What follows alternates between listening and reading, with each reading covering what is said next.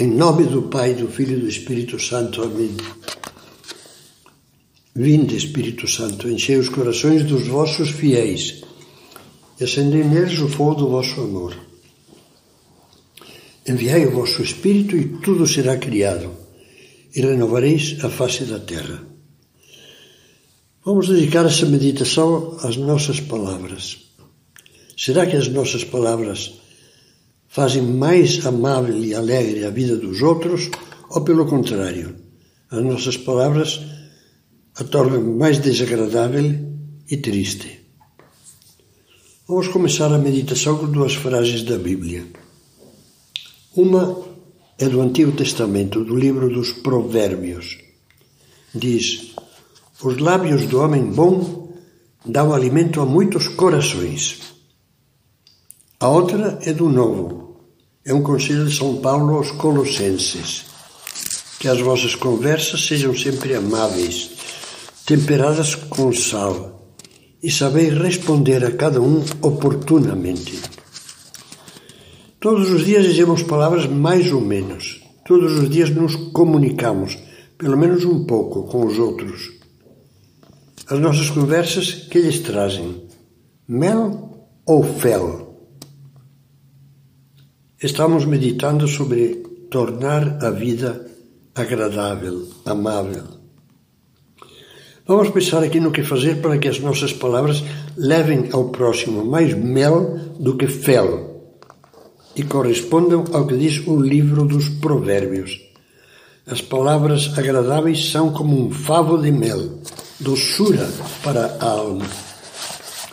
Vejamos vários tipos de boas palavras que transmitem vida, ajuda e alegria aos demais. Palavras de interesse. As nossas palavras sempre mostram o nosso coração. Como dizia Jesus, a boca fala daquilo de que o coração está cheio. Se valorizamos os outros, se, como cristãos que desejam viver de amor, queremos bem aos outros, isso vai se notar no modo de cumprimentá-los, não formal nem com um sorriso forçado, mas com olhar e gestos afetuosos e interessados. No que lhes perguntamos, pois isso manifesta que as coisas deles nos interessam. Algum problema de família, de trabalho, de saúde. No respeito com que os ouvimos atentamente, valorizando as opiniões deles, em vez de discuti-las quando divergimos. No acompanhamento frequente de situações difíceis e dolorosas, imagine agora pessoas que sofrem por parentes muito próximos internados ainda por causa da pandemia. Acompanhar, manifestar interesse sobre o modo como evoluem, oferecendo-lhes orações, ao lado das palavras de interesse, palavras de afeto. Palavras afetuosas, ditas sem afetação e sem exagero, com sincera naturalidade, com substância de amor, são uma maneira de tornar a vida amável. Sempre lembrarei as lágrimas de uma mulher que sentiu seu coração partir-se, já era uma senhora com muitos anos de casada, no dia em que o marido, após esses anos, começou a cumprimentá-la friamente e deixou de usar o diminutivo carinhoso que antes era habitual. Convença-se de que não há nenhuma situação agradável ou constrangedora em que não possamos fazer surgir do bom tesouro do coração, como diz Jesus, uma palavra afável, delicada, confortadora, construtiva. Depois, em terceiro lugar, palavras de desculpa. Pode haver carinho mais autêntico do que pedir perdão com uma sinceridade tocante? Pense que na vida não só a educação, mas o coração deveria mover-nos a pedir desculpas, sem fazer comédia nem drama, por cada um dos nossos erros, esquecimentos e indelicadezas. Desculpe, por favor, esqueci.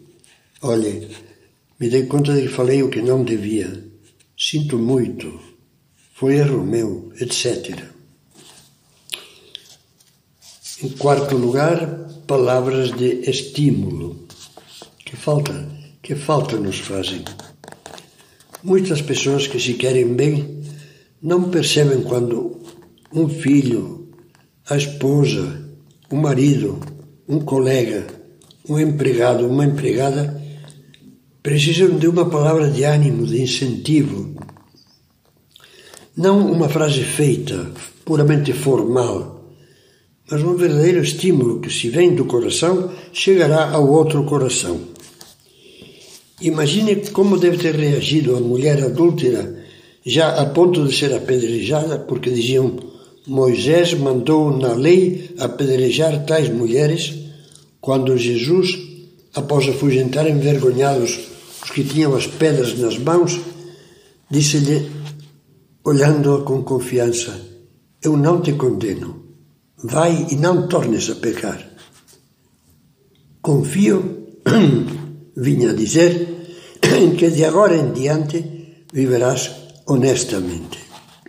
Isaqueu aquele publicano pouco honesto, certamente, corrupto, desprezado, que inesperadamente viu Jesus que se dirigia a ele quando o avistou subido numa árvore, num socômoro, num sicômoro, uma espécie de figueira. E lhe disse: Zaqueu, desce depressa, porque é preciso que eu fique hoje em tua casa. Essa confiança de Jesus fez que Zaqueu se convertesse reparasse o mal feito e mudasse de vida. Mais ainda, palavras de gratidão. A pessoa que recebe reconhecimento, gratidão, fica bem disposta. E é mais fácil que nela despertem desejos de ser melhor. Nós não devemos ir atrás de reconhecimento e recompensa. Cumprimos o dever ou fazemos o bem, como ensina Jesus e pronto, nos basta o olhar de Deus. Mas o amor nos deve levar a agradecer todo o bem que recebemos de Deus e dos outros. Jesus ficou triste quando percebeu que dos dez leprosos que curou, só um tinha voltado para lhe dar graças. Georges Chevreau, um autor espiritual muito bom, no livro As Pequenas Virtudes do Lar, diz: Obrigado é uma pequena palavra alegre.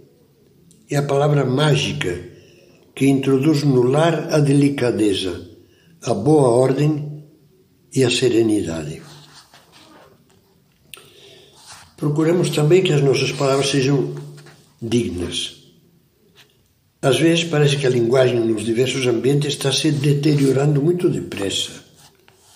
Não só pela pobreza gramatical que existe, mas sobretudo pela admissão massiva da grosseria e da fala chula. É como se muitos achassem bonita uma cultura de chiqueiro. Todos conhecemos, concordamos em que as palavras atenciosas e delicadas, sem artifícios, sem barroquismos, que essas palavras delicadas criam um clima amável e dão alegria ao convívio. Quando as palavras despencam na baixeza, também se deteriora o trato mútuo e afunda o sentido moral e a fineza da consciência. É importante também, nesse tema das palavras, saber dar negativas amáveis. Há pessoas que não sabem dizer não e assim complicam a vida própria e a alheia, porque às vezes é necessário dizer não. Além da negativa enérgica perante o que ofende a Deus e mancha a consciência, uma negativa que devemos dizer, pelo menos com o coração e a atitude, há outras negativas necessárias em relação a coisas boas em si mesmas, mas que, tendo em conta o tempo e as circunstâncias do momento, podem causar uma desordem um abandono do dever ou um prejuízo a outros, uma injustiça. É o caso, por exemplo, dos convites ou compromissos, mesmo relativos a matérias boas e até religiosas, que, se são aceitos, impediriam de cumprir devidamente deveres familiares ou profissionais importantes. É expressivo o velho ditado hispânico. A mulher que pela igreja deixa a panela queimar tem a metade de anjo e do diabo a outra metade. É claro que isso não pode ser alegado como desculpa para fugir de tarefas apostólicas ou caritativas, que se tivéssemos mais ordem e mais espírito de sacrifício, seriam perfeitamente compatíveis com os demais deveres. O importante é saber dizer não de modo amável.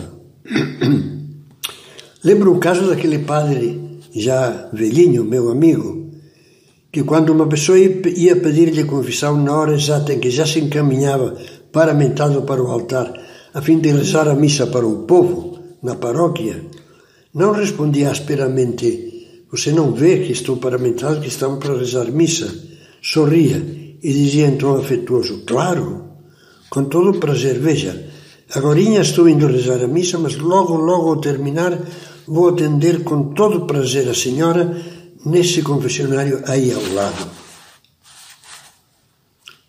Também são importantes as palavras, e muito importantes, as palavras que trazem Deus aos outros. São as mais amáveis desde que não se trate de um sermão, um sermão inoportuno. Serão boas e amáveis se brotarem de um afeto reconhecido e sentido pela pessoa que ouve. Se forem ditas na hora certa e não intempestivamente, e ainda se corresponderem a um exemplo pessoal que cativa.